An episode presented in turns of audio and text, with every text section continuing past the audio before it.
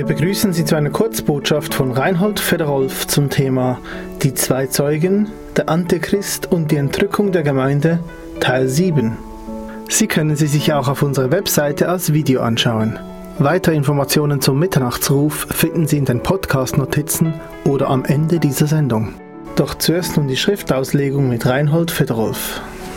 Die zwei Zeugen, der Antichrist und die Entrückung der Gemeinde. Wir kommen zum siebten Teil mit den zwei Fragen. Wann kommen die zwei Zeugen? Und stellt das Staatsemblem Israels die zwei Zeugen dar? Im sechsten Teil hatten wir die zwei Fragen beantwortet. Wird die Botschaft der zwei Zeugen gehört? Und sind die zwei Zeugen während ihres Dienstes unsterblich? Ein ganz wichtiges Thema was ja bis heute in den Gemeinden für Unsicherheit sorgt. Wenn es in Markus 16 heißt, so sie etwas Tödliches trinken, wird es ihnen nicht schaden oder auch kein, es wird nichts durch Schlangen passieren. Und da habe ich dann gezeigt, wie das einige Gemeinden in Amerika imitieren wollen und da schon einige an Schlangengiften, an Schlangenbissen gestorben sind. Also wir wollen wieder etwas mehr über biblische Prophetie hören und lernen. Offenbarung 11, 3 bis 13. Wir wollen da wieder unser Gedächtnis auffrischen und den Text wieder lesen diese elf Verse. Und ich werde meinen zwei Zeugen Vollmacht geben, dass sie 1260 Tage weissagen sollen, in Sacktuch gekleidet.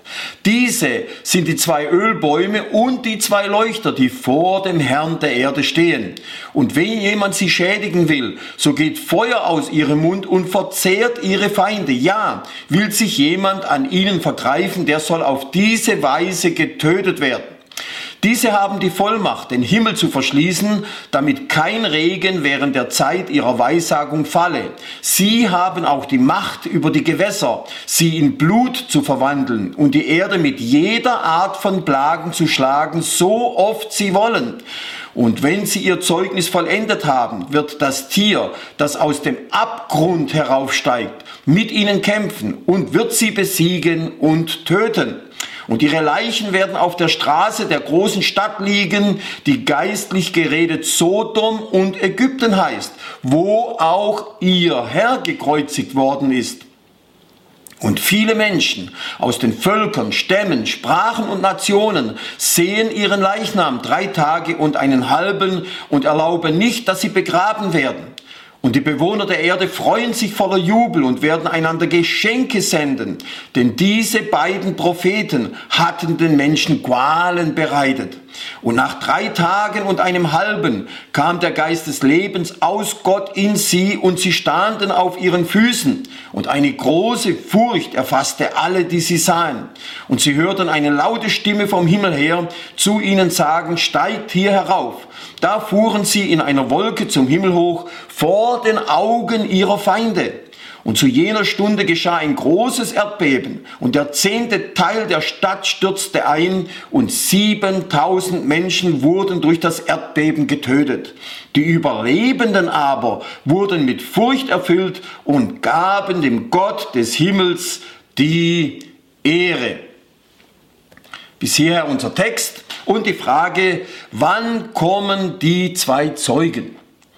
Wenn wir da den fünften Vers lesen und wenn jemand sie schädigen will, so geht Feuer aus ihrem Mund und verzehrt ihre Feinde. Ja, will sich jemand an ihnen vergreifen, der soll auf diese Weise getötet werden. Also wir merken hier, der Dienst der zwei Zeugen ist absolut unvereinbar mit der Gnadenzeit der Gemeinde, also inkompatibel. Wir lesen ja auch in Matthäus 5, 55, Ganz das Gegenteil von dem, was die zwei Zeugen tun werden. Sie sind ja praktisch unsterblich. Gott wird sie in besonderer Weise bewahren und es wird eine gewaltige Feindschaft zum Teil in Israel und auch in der Welt gegen diese zwei Männer geben.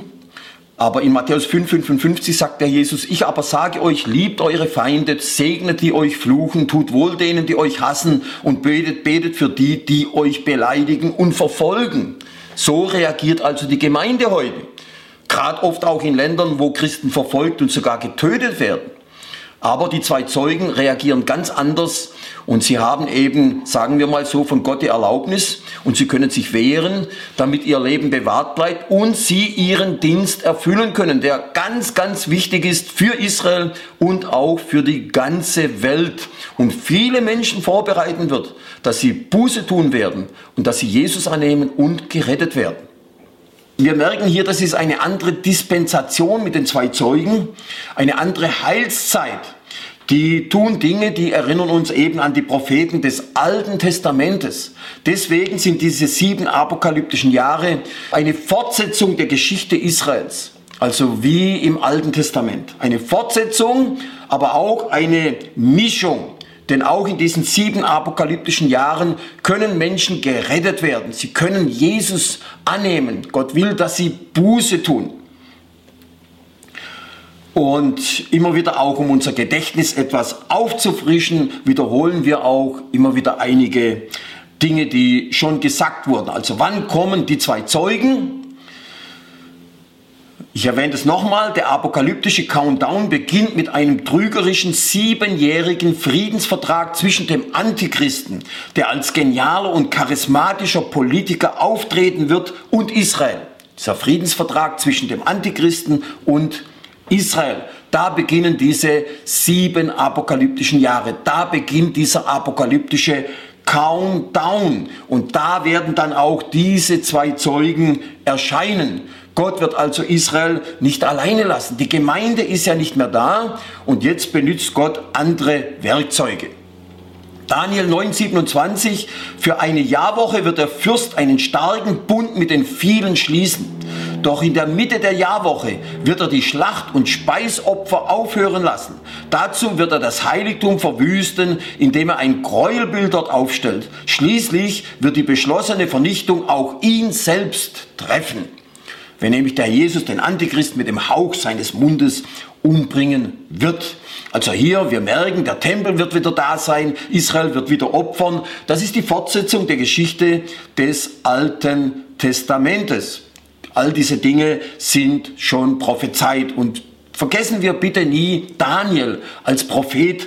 Er hat die Gemeinde nicht gesehen. Die Gemeinde, die war noch ein Geheimnis. Wir können hier nicht irgendwie die Gemeinde hinein symbolisieren oder hinein allegorisieren.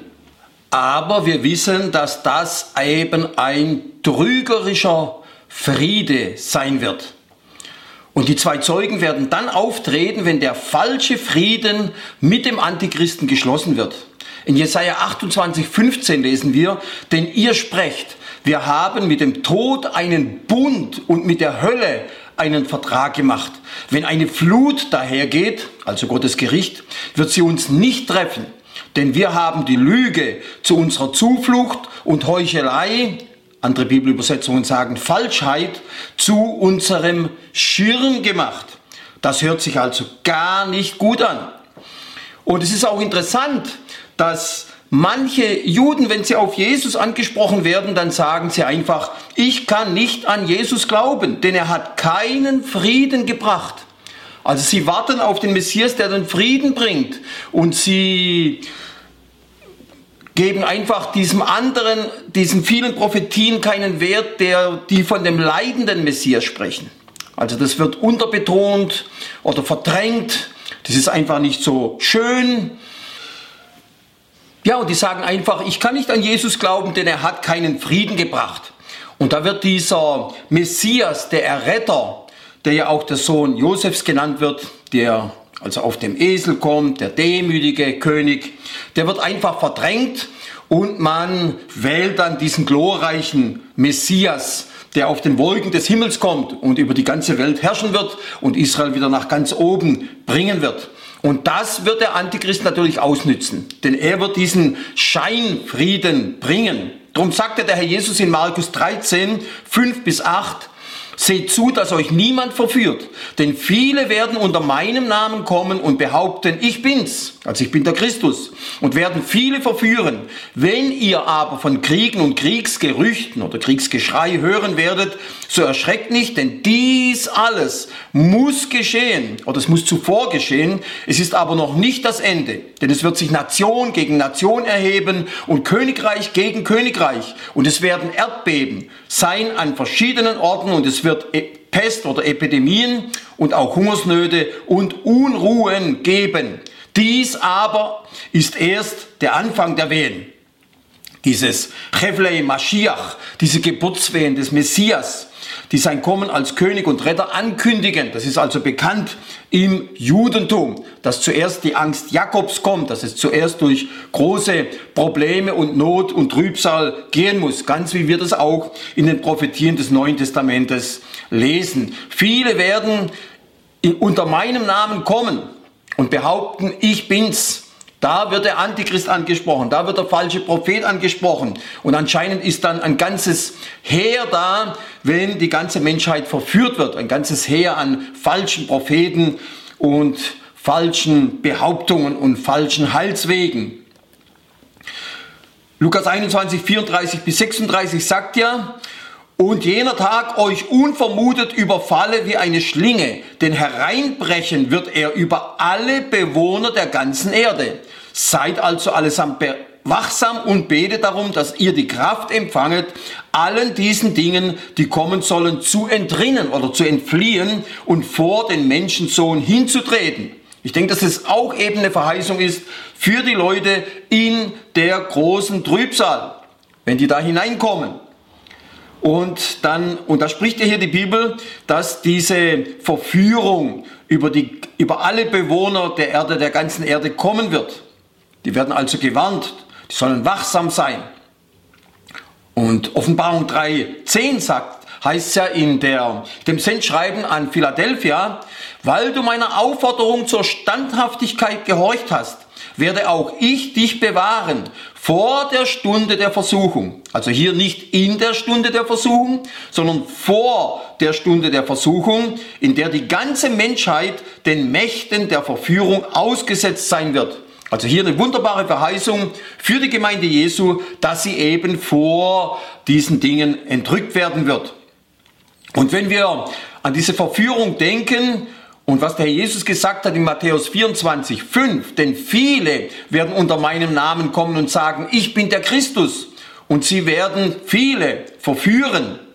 Ich denke, dass das keine Warnung an die Gemeinde ist, sondern eben für Israel in Bezug auf den Antichristen, in Bezug auf den falschen Propheten, dass sie sich da nicht verführen lassen. Ich meine, die Gemeinde Jesu hat schon öfters Probleme gehabt mit falschen Propheten, falschen Prophetien. Aber ein Ersatz Jesus, dass jemand kam und, und ich bin Christus, ich denke, das ist für die Gemeinde keine Gefahr. Das ist die große Gefahr für Israel, wenn dieser Scheinfriede kommt. Und ich meine, das ist ja auch Gericht Gottes, 2. Thessalonicher 2, 11 bis 12. Und deshalb sendet ihnen Gott eine wirksame Kraft des Irrwahns, dass sie der Lüge glauben, auf das alle gerichtet werden, die der Wahrheit nicht geglaubt, sondern Wohlgefallen gefunden haben an der Ungerechtigkeit. Also die werden dann alle verführt, da gibt es keinen Mittelsweg. Entweder Verführung oder Errettung, Wahrheit oder Lüge. Und 2. Thessalonicher 2, 9 bis 10, ihn, dessen Kommen aufgrund der Wirkung des Satans erfolgt, unter Entfaltung aller betrügerischen Kräfte, Zeichen und Wunder und aller Verführung der Lüge bei denen, die deshalb verloren gehen, weil sie die Liebe zur Wahrheit nicht angenommen haben, durch die sie hätten gerettet werden können. Die hätten also gerettet werden können. Gott will, dass sie gerettet werden aber sie haben sich dagegen entschieden. Sie haben die Liebe zur Wahrheit nicht angenommen und fallen dann der Lüge anheim. Also ich sehe da schon eine gewisse, eine gewisse Möglichkeit der persönlichen Entscheidung, der Willensfreiheit.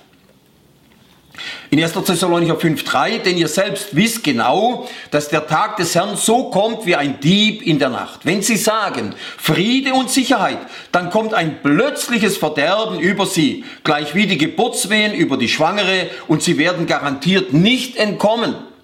Also die Bibel warnt und sagt, dass nach diesem Scheinfrieden der große apokalyptische Zusammenbruch kommen wird. Das ist ja dann am Ende dieser sieben apokalyptischen Jahre. Dieser Scheinfriede, sehr gefährlich für die Juden, die eben nur erwarten, einen Messias, der Frieden bringt.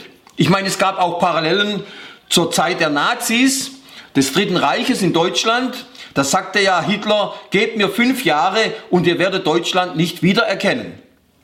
Hier auf diesem Plakat in Deutsch und in Englisch. Also ein Zitat von Adolf Hitler und Deutschland war danach wirklich nicht mehr wiederzuerkennen.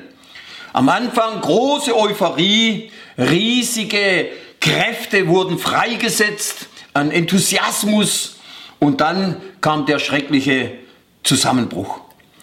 Den Gottlosen wird ihr Licht weggenommen und der erhobene Arm wird zerbrochen, sagt Hiob 38, 15. Der erhobene Arm, dieses Zeichen der Nazis dieser Hitler-Gruß.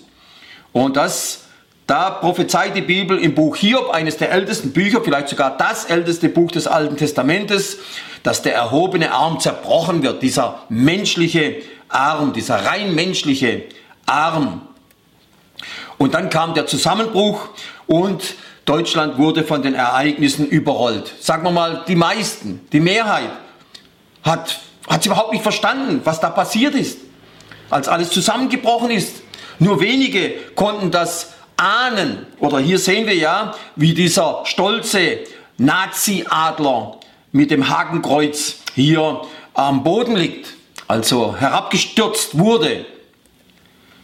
Weil die Bibel sagt ja in Sacharja 2,8, denn wer euch antastet, tastet seinen Augapfel an. Also Gottes Augapfel, wer euch antastet. Also nicht irgendwelche besonderen Juden, sondern wer sich antisemitisch an den Juden austobt, der hat's mit Gott zu tun. Hier eine Szene, eine sehr äh, bekannte Szene aus dem Warschauer Ghetto im Mai 1943.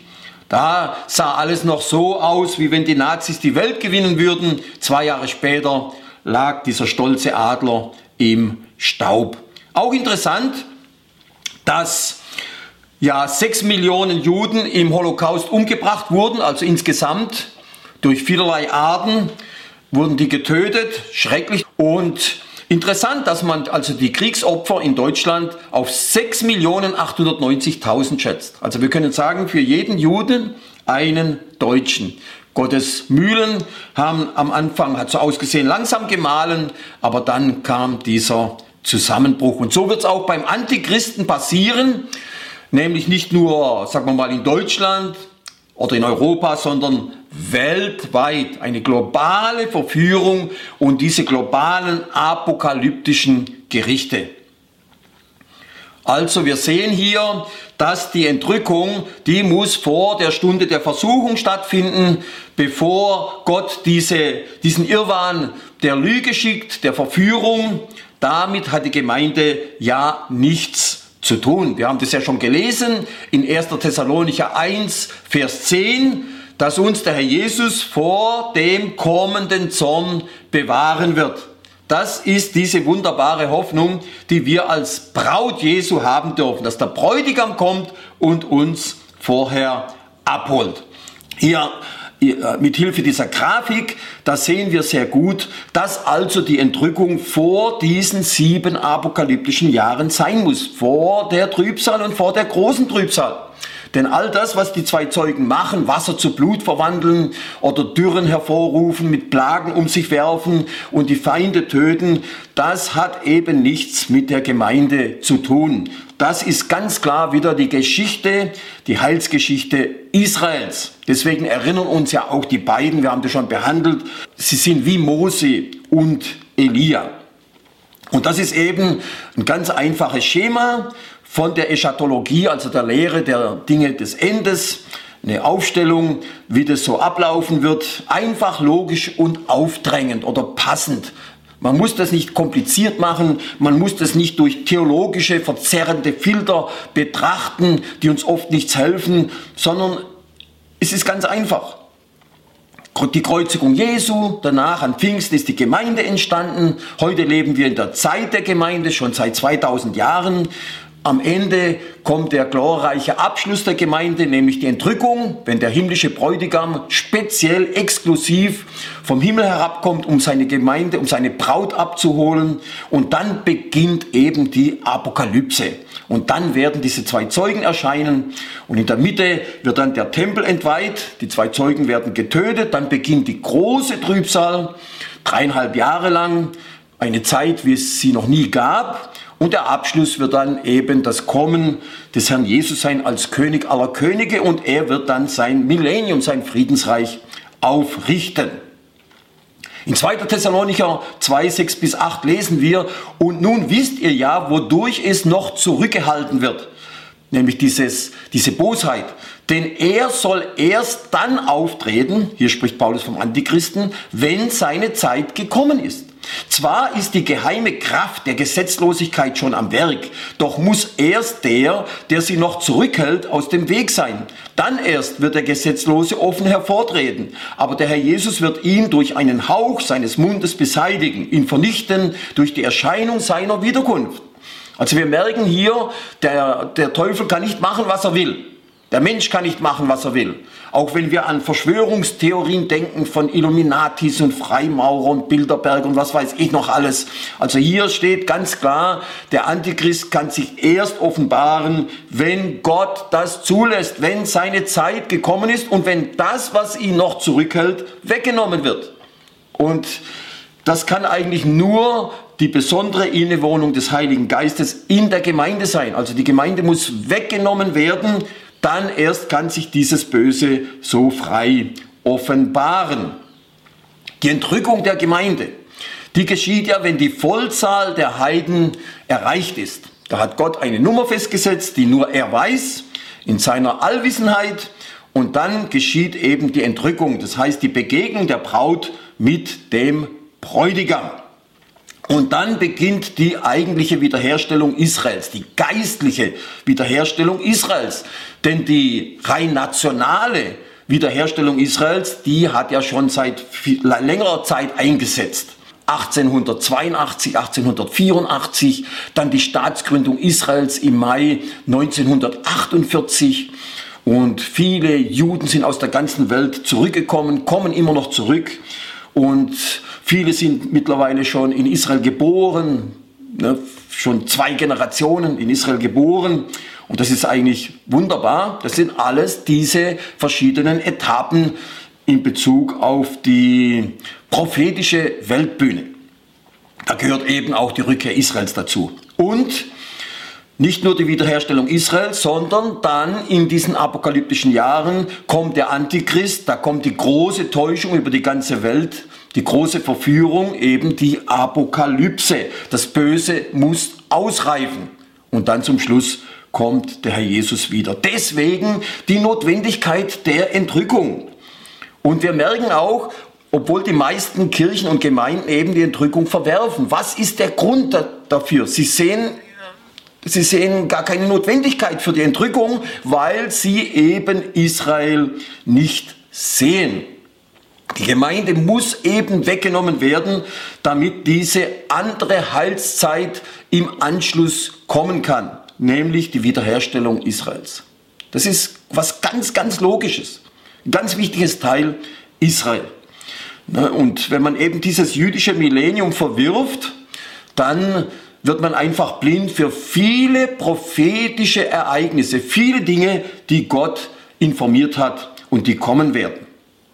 Also nochmal, diese verschiedenen Linien, wir sind ja vom Prämillenarismus und glauben, dass das Friedensreich noch vor uns liegt und eben auch die Entrückung und diese apokalyptischen Jahre.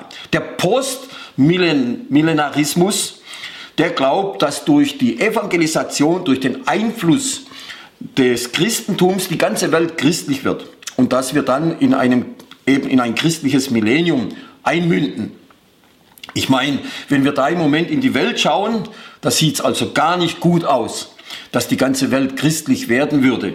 Oder eben auch der Amillenarismus, der einfach sagt, seit Pfingsten leben wir in einem christlichen, symbolischen Millennium. Also wir merken, all diese Verheißungen für Israel werden da unter den Teppich gekehrt, werden annulliert, Israel wird heilsgeschichtlich ausgelöscht und das bewirkt eben eine gewisse Blindheit. Ja, dieses Auslöschen Israels, eben das Teil, das fehlt, das ist Israel. Und nochmal wiederholt, das Studium der zwei Zeugen, gerade in Offenbarung 11, ist ein Stolperstein für alle, die Gottes Treue mit seinem auserwählten Volk nicht sehen. Und da werden dann eben diese zwei Zeugen irgendwie anders ausgelegt symbolisch als irgendwelche Vertreter der Gemeinde. Und wir merken, all diese Informationen in diesen elf Versen, die werden dann zu einem Gummi, den man in alle Richtungen ziehen kann. Also dann hat Gott so komisch geredet, dass man überhaupt nichts mehr versteht und alles Mögliche hinein interpretieren kann. Das Teil, das fehlt, das ist dann eben Israel, das ist Zion. Das ist das verheißene Friedensreich mit Sitz in Jerusalem auf dem Berg Zion. Und eben, wir haben ja schon erwähnt, es gibt schon einige Vorbereitungen für das Kommen der zwei Zeugen. Wir sehen heute so viele Dinge in der Welt, wo wir einfach merken, dass unsere prämillenaristische Linie wo wir so nahe wie möglich an Gottes Wort bleiben wollen und auch die Verheißungen Gottes für Israel ehren wollen und, und, ernst nehmen wollen, wir merken, dass die Dinge, die heute in der Welt geschehen, das ist genau das, was die Bibel in Bezug auf die apokalyptische Weltbühne vorausgesagt hat. Diese ganzen Prophezeiungen.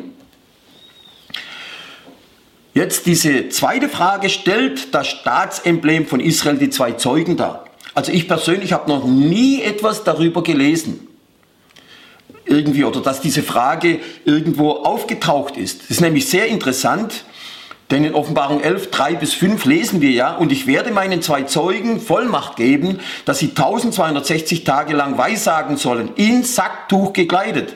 Diese sind die zwei Ölbäume und die zwei Leuchter, die vor dem Herrn der Erde stehen. Und wenn jemand sie schädigen will, so geht Feuer aus ihrem Mund und verzehrt ihre Feinde. Ja, will sich jemand an ihnen vergreifen, der soll auf diese Weise getötet werden. Also es kommt uns vor allem hier auf den Vers 4 an, wo es ja heißt, diese sind die zwei Ölbäume und die zwei Leuchter, die vor dem Herrn der Erde stehen. Also Offenbarung 11, Vers 4. Dieser Herr der Erde, das ist der Adonai Kol Ha-Aretz. Und dieser Ausdruck, der kommt eben auch in Sacharja 4, 14 vor, wo ja der Prophet Sacharja sich mit dem Engel des Herrn unterhält und der fragt dann der Sacharja und die fragte weiter, was bedeuten die beiden Ölbäume rechts und links neben dem Leuchter? Und dann bekommt er die göttliche Antwort, es sind die zwei Gesalbten, die vor dem Herrn der ganzen Erde stehen, vor diesem Adonai Kol Haaretz. Und jede Studienbibel, die bringt dann hier in Sacharja 4 die, den Parallelvers von Offenbarung 11, Vers 4, dass das also die Erfüllung ist von Sacharja 4, 14, diese zwei Gesalbten, das sind die zwei Zeugen. Und dieses Emblem, das wurde ja das offizielle Staatsemblem Israels. Und zwar im Februar 1949 wurde das offiziell angenommen. Und das sieht man auch hier an der Originalurkunde von der Staatsgründung Israels. Im Rechts dieses Staatsemblem diese zwei Ölbaumzweige und der Leuchter in der Mitte. Und wo kommt dieser Leuchter her? Man hat sich da an Abbildungen angelehnt oder an die Abbildung, die in Rom zu sehen ist. Hier das Kolosseum und rechts bei diesem roten Pfeil, da ist ja der Triumphbogen vom Titus, der ja im Jahr 70 Jerusalem erobert hat. Und der hat dann dort diesen Triumphbogen bauen lassen als Erinnerung. Das sieht man hier, diesen Triumphbogen. Und rechts innen hat dieses Relief, wo man sieht, wie die römischen Soldaten die Tempelschätze wegschleppen. Da sind dann auch einige jüdische Gefangene dabei. Also die Tempelschätze. Und das sieht man gerade hier in diesem gelben Kreis ein bisschen hervorgehoben. Die Tempelmenora. Und das ist genau diese Abbildung, die eben auch im Staatsemblem Israels Verwendung gefunden hat. Die haben sich an diese, an diese Menora angelegt, die hier auf diesem Relief bis heute zu sehen ist. Hier eine etwas bessere Nachbildung, wo man das äh, besser sieht. Ja, und das ganze Kolosseum dort in Rom, das wurde im Auftrag von Kaiser Vespasian zwischen 72 und 80 nach Christus durch jüdische Kriegsgefangene gebaut. Nach einer Rekonstruktion der Bauinschrift des Kolosseums wurde seine Errichtung insbesondere aus der Beute des jüdischen Krieges finanziert, unter anderem mit dem im Jahr 70 geplünderten Tempelschatz von Jerusalem. Also wenn man heute dort in dieses Kolosseum geht, muss man sich daran erinnern, es wurde mit dem Tempelraub, mit der Tempelbeute finanziert. Durch und durch jüdische Kriegsgefangene ließen die das bauen. Ist also interessant. Äh, ich kann das gar nicht verstehen, wie heute intelligente Leute einfach leugnen, dass es keine Verbindung Israels zum Tempelberg gibt, dass es den Tempel nie gab, dass das alles verleugnet wird, gerade auch vom Islam. Und das ist eigentlich für uns Christen, man kann da nur den Kopf drüber schütteln über all diese ganzen Hinweise, diese Beweise aus der Geschichte, aus, auch aus der Archäologie, auch hier durch das Kolosseum und durch den Triumphbogen vom Titus. Und nicht weit weg von der Gebetsmauer, da wurde ja auch diese große goldene Menora ausgestellt.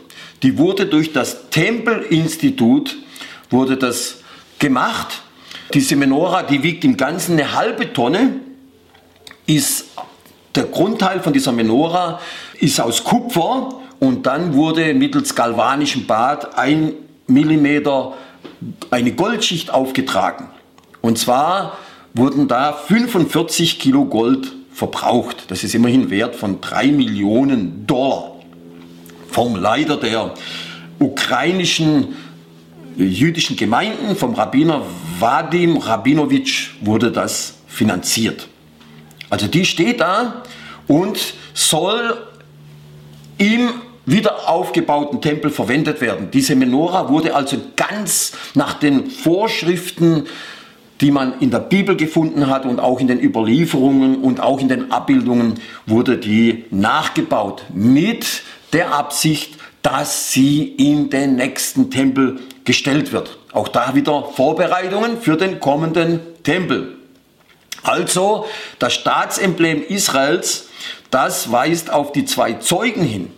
Auch die Menora in der Mitte, nach diesem biblischen Vorbild, so wie, wir, wie diese Menora im, im Tempel stand, und eben auch diese zwei Ölbaumzweige, die gesalbten. Also das Staatsemblem Israels weist auf die kommenden zwei Zeugen hin. Das ist sehr, sehr interessant immer wieder, Sie haben ja auch Mose und Elia im Gedächtnis, das haben wir schon erwähnt. Und das Staatsemblem weist auch auf diese zwei Gesalbten hin. Das sieht man hier in der Knesset, im Parlament Israels, steht ja hier Ha-Knesset. Und auch die Israel-Fahne, wo ja der David-Stern drauf ist, weist auf David hin, also auf den kommenden König David, auf den göttlichen Sohn Davids, auf den Messias, Jesus. Also hier die Knesset und hier wieder das Emblem auf einer Glasscheibe oder hier vor der Knesset ein Geschenk durch England. Die ließen diese große Menora machen. Das machte ein Künstler, der hieß Benno Elkan. Der war in Dortmund in Deutschland geboren, lebte von 1877 bis 1960 und in fast zehn Jahren von 1947 bis 1956 hat er diese Menora hergestellt mit 29 Illustrationen. Die Hälfte davon sind biblische Illustrationen und die, andere, die anderen sind einfach Illustrationen aus der Geschichte Israels. Und interessant ist auch, dass er unten auf diesen beiden Armen, wo diese gelben Pfeile hinweisen, zweimal Sacharja 4,6 eingefügt hat. Nämlich Lovechail ve Lovechoach ki im Beruchi Amar Adonai Zevaot. Nämlich nicht durch Heer und nicht durch Kraft, sondern durch meinen Geist spricht der Herr der Herrscharen. Sacharja 4, Vers 6. Zweimal. Sehr interessant, sehr bedeutungsvoll, denn es wird ja tatsächlich durch Gottes Geist geschehen, dass Israel Buße tun wird, sich bekehren wird und ja auch von Gott wieder angenommen wird. Also hier dieser Leuchter. Und in der Mitte hier unten auch ein ganz interessanter Ausschnitt aus einer biblischen Prophetie, nämlich aus Ezekiel 37, wo diese trockenen Knochen wieder zum Leben erweckt werden. Diese nationale Wiederherstellung Israels und auch die geistliche Wiederherstellung, die da in verschiedenen Etappen in Hesekiel 37 beschrieben wird. Und das hat sich eben, hat angefangen sich zu erfüllen im Jahr 1948. Also hier auch, wir sehen den Naftali Bennett, den derzeitigen ersten Minister von Israel, und wir sehen überall das Staatsemblem. Hinten an der Wand und vorne an den Rednerpulten überall das Emblem. Auch hier eine äh, israelische Botschaft in einem arabischen Land nach diesen Friedensverträgen, nach dem Abraham-Abkommen, auch hier das Staatsemblem. Oder hier der israelische Außenminister Gabi Ashkenazi, hinten ganz groß das Emblem und auch vorne wieder am Rednerpult. Oder hier der ehemalige Premierminister von Israel, Benjamin Netanyahu, und der Generalsekretär der UNO, Ban Ki-moon oder Mone. Und wir sehen auch hier alles voll mit dem Staatsemblem Israels, die eben auf die zwei Gesalbten hinweisen. Ist doch super interessant. Und auch da sehen wir, wie Gott das alles in seiner Hand hält, wie er Israel vorbereitet. Er wird Israel durch diese sieben apokalyptischen Jahre bringen.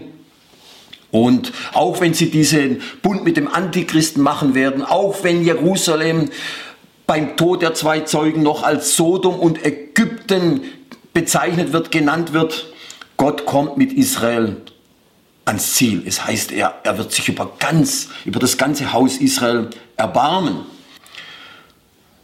Ich wiederhole Sacharja 4, 11 und 14 und ich fragte weiter, was bedeuten die beiden Ölbäume rechts und links neben dem Leuchter?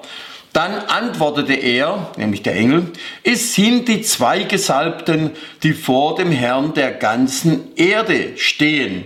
Diese Ölbaumzweige, das erinnert uns ja auch irgendwie an den Garten Gethsemane, auch da gibt es ja Ölbäume, das war ja schon am Ölberg, also am Beginn des Ölbergs, wenn man vom Goldenen Tor in das Kidrontal hinabgestiegen ist, dann auf der anderen Seite wieder hoch und bis in den Garten Gethsemane, also hier einige alte Ölbäume, wo Botaniker sagen, die können Jahrtausende Jahre alt sein und haben vielleicht sogar oder waren sogar bei dem Gebet Jesu dabei wo seinen schweißigen Blutstropfen verwandelt hat. Also hier ein sehr alter Baum im Garten Gethsemane oder hier in Kreta. Diese Bäume werden auf 3.000 bis 5.000 Jahre geschätzt. Erinnert uns auch an die eingepropften Zweige im Ölbaum. Also hier sieht man das. Da wird dieser Ölbaum veredelt. Oder auch hier im Abendmahlsaal auf dem Zionsberg wo Jesus das eigentlich nicht das letzte, sondern das erste Abendmahl gefeiert hat und das Passa, das jüdische Passa, also transformiert hat in das, in das christliche Abendmahl. Und da sieht man auch diesen, ich denke aus Messing, diese Abbildung von diesem Ölbaum, wo Zweige eingepfropft sind. Also ein Bild auf die Gemeinde Jesu aus den Heiden, ein integrierter Bestandteil wie ja Paulus in Römer 11, 17 bis 18 sagt, wenn nun aber einige der Zweige herausgebrochen worden sind und du, der du ein wilder Ölbaumzweig warst, unter sie eingepropft worden bist, unter sie, das heißt unter die jüdischen Zweige, und dadurch Anteil an der Wurzel, die dem Ölbaum die Fettigkeit verschafft, erhalten hast, diese Fettigkeit, das sind ja die ganzen Bündnisse Gottes mit Israel, der ganze Segen, auch die Verheißungen. So rühme dich deswegen nicht gegen die natürlichen Zweige. Rühme dich nicht. Sei nicht arrogant sagen andere Bibelübersetzungen. Überhebe dich nicht, mach dich nicht so wichtig. Und das sehen wir heute nach 2000 Jahren, äh, und ich zitiere da ziemlich scharf, sagen wir mal, ziemlich äh, deutlich, der Amillenarismus ist eine aufgeblähte und verantwortungslose Arroganz der heidnischen Christen Israel gegenüber. Das ist also eine sehr ernste Angelegenheit. Und wenn man vom Ölbaum spricht, da denkt man dann natürlich auch, also vom Olivenbaum, da denkt man dann auch an das Olivenöl. Wird ja auch in Israel produziert, sowohl von israelischer wie auch von arabischer Seite. Und das erinnert uns an den Heiligen Geist. Und das ist ja auch ganz wichtig für uns im Leben eines Christen, nämlich dass wir vom Heiligen Geist bewegt werden, getrieben werden, motiviert werden. Wie es in Römer 8,14 heißt, denn welche der Geist Gottes antreibt, die sind Gottes Kinder. Geist heißt ja auch Ruach oder Wind. Und das sind diese Windsurfs eine gute Illustration, die vom Wind getrieben werden. So sollen auch wir diesen neuen Motor in unserem Leben zeigen. Fleisch und Geist, der eben den, das Fleisch dominieren sollte, wo unser, unsere Heiligung zu sehen ist, unsere geistliche Motivation. Wir denken beim Olivenbaum, beim Ölbaum auch an den Ölberg. Hier im Hintergrund, und das ist ja ein gigantischer Friedhof, weil viele Juden sowohl in Israel wie auch aus der ganzen Welt dort begraben werden wollen, weil sie da nach der Tradition dem Messias näher sein wollen, wenn er wiederkommt. Der Ölberg. Also hier eine Veranschaulichung ganz hinten in Ölberg. Also hier schauen wir praktisch Richtung Osten über die Altstadt, hier vor uns und auch etwas links noch die Altstadt. Dann in der Mitte der Tempelberg. Da sieht man sehr gut den Felsendom. Das wird auch der Platz sein, wo der dritte Tempel wieder erbaut wird. Und hinten der Ölberg und links in der Nähe des blauen Pfeiles der Garten Gethsemane, wie er also traditionell identifiziert wird und wo man auch hingeht und sich dort diese Ölbäume anschaut und diesen Platz. Erinnert uns auch an Sacharja 14, 4 bis 5. Und an jenem Tag werden seine Füße auf dem Ölberg stehen. Der Herr, mein Gott, wird kommen und alle Heiligen mit ihm. Und das sind natürlich auch wir in Begriffen. Und das ist wunderbar, wenn der Herr Jesus dann sichtbar wiederkommt als König aller Könige und dann sein Königreich hier auf Erden beginnen wird und wir mit ihm. Und das beginnt hier auf dem Ölberg. Also für alle, die irgendwie nicht an die Zukunft Israels glauben, die sollten sich doch fragen, warum kommt Jesus auf dem Ölberg zurück? Und ich meine, da sind wir uns alle einig. Ob Prämillenaristen oder Postmillenaristen oder Amillenaristen, Jesus kommt auf dem Ölberg wieder.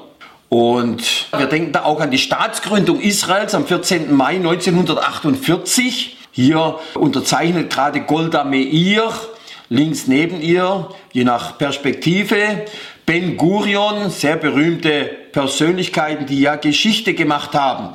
Und es ist auch viel sagen, dass gerade zur Zeit der Staatsgründung, auch als die UNO diesen äh, Teilungsplan gemacht hat im November 1947, dass gerade zu der Zeit in Qumran, also in der Nähe vom Toten Meer, diese Schriftrollen gefunden wurden.